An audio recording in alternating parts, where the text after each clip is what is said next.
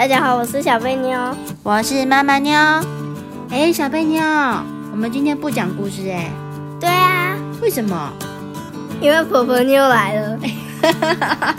好，我们先来欢迎婆婆妞，小贝的婆婆来了。嗨，大家好。然后我是小贝的婆婆。啊，今天刚好小贝的婆婆来了。那我方便透露一下你是什么职业吗？我是从事教育的。小贝妞的婆婆一直都是老师哦。那今天刚好，嗯，婆婆来找我们玩，所以呢，就趁这个机会跟婆婆一起讨论一下什么叫做阅读。关于阅读这一块啊，因为小贝妞刚好现在是小一嘛，然后嗯，过了暑假之后呢，嗯，她就刚好要升小二了。对于阅读这一块，在小贝妞这个年龄层来说，嗯，婆婆有没有什么比较好的建议？譬如说，我们要怎么帮她选书啊，或者是要怎样才能加深她的词汇或智慧？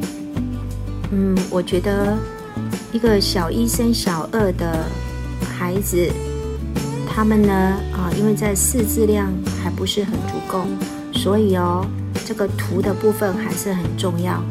所以，如果呢，能够让他们呢多多的接触绘本，还是要要以绘本呢为好主要，一方面欣赏到艺术的图画，一方面呢啊能够呢啊进入到文字文学的部分，这样子很适合国小一年级的小朋友。所以目前还是要以绘本为主。嗯，在选书的部分上啊，因为他们有那个阅读认证。那通常我都会给他选大概呃中级左右的书，那那书上面一定会有注音，因为他们刚好现在是学完注音，然后又在国字量还不够充足的情况下，对，所以我目前是这样子在帮他挑书。对，那我之前有听到有一些家长会推荐可以看漫画耶。嗯，当然有一些的漫画也是很好，因为也是有图的部分。不过呢，漫画呢，因为它的绘画的部分比较简单，所以虽然小朋友他可能很有兴趣，但是呢，啊，绘本有一些呢，啊，世界名著的绘本，并不是呢幼稚园的小朋友可以看得懂的，那必须呢要有一些的国字跟一些的注音学过之后，他们才能够进入到文字的部分。所以呢，如果呢，啊，能够绘本又兼具呢有一些的漫画，而漫画当中它可能有一些的注音。那就更好了。嗯，如果这么说起来的话，低年级生可能还是会以绘本为主。然后，如果真的要看那种历史漫画，是不是中高年级会比较有点兴趣？嗯，这倒不一定哦。哈，因为有一些的漫画呢，它的啊文字部分也是简单的。但是我们要看呢，一个啊国小一年级的小朋友，他的识字量有多少？有些呢，啊，他呢累积到足够的一个数量了，那么他对于啊来看这一些的漫画也是可以的。例如有一些的历史漫画，其实也是很棒的啊。那有一些的成语漫画也是很好哦。啊，对。所以呢，嗯，我们发现哈，呃，有一些的一年级啊、二年级的，也就是国小低年级的小朋友。他们其实呢，已经可以进入到阅读，并且呢是阅读之后有一点测验的，例如啊，有一些出版社所出的低年级的阅读测验。那么小朋友一年级的升二年级的啊小朋友，或者是二年级好要升三年级的小朋友，他们其实都已经慢慢的进入啊第一级或者是第二级啊，慢慢的加深。所谓的阅读测验会是像学校考试那种测验卷吗？还是？对，它有两种的方式啊，两种情形。一种是比较偏向于课外阅读。那课外阅读的话，我们呢就是累积他的语文，好，他的一个能力，来培养他的语文能力，啊，来累积他阅读的一个啊数量。那这个部分，它应该是阅读啊一篇的短文，然后自己啊做后面的测验哈。但是这个题目呢都是非常的少，那跟国小呃的测验卷上面的阅读是非常的像，但是它毕竟呢还是比较偏向于呢啊课外的知识的累积，所以听起来就像是一篇小短文，然后后面再加上。对点小测验。是的，没有错。嗯，那这种是很多出版社都会出吗？还是感觉听起来有点像寒暑假作业这种？对，他的确有的家长并不一定会是在寒暑假才做，而是在呢啊，就是学期当中啊，小朋友就在进行，或者是呢啊，有一些学校他的导师、他的国语老师认为啊有必要，他们就已经开始呢啊在练习喽。哦，原来是这样子，所以这个是增加词汇的方式嘛，对不对？该算是。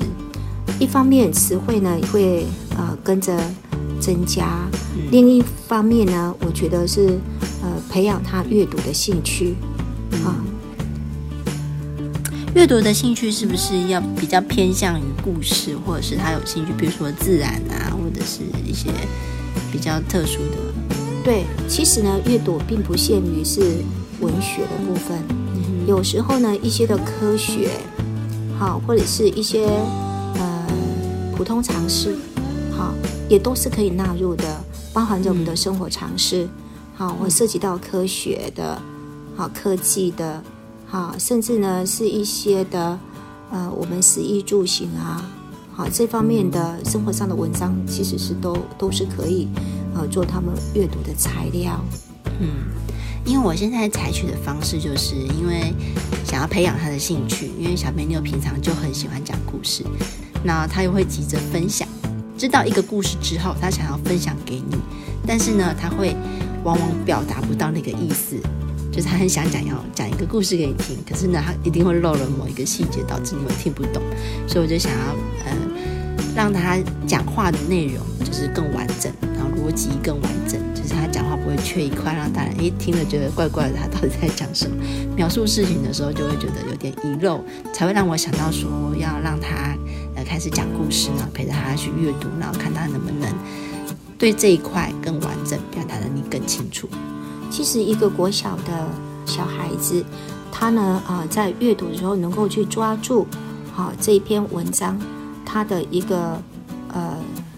就是一个事实的呈现，嗯，这已经是非常不容易了哦。好，所以难免他会遗漏这个遗漏那个，而针对他有兴趣的部分，他会去啊去捕捉，嗯，对，这是非常的正常的。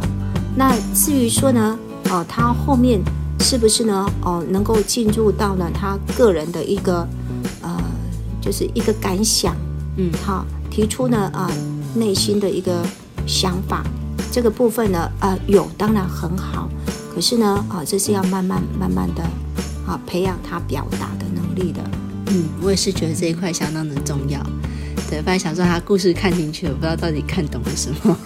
对呀，嗯嗯。不，我想一个呃一年级的小朋友哦，嗯，那么我们现在并不要求他能够呃说出多少他个人的一个呃。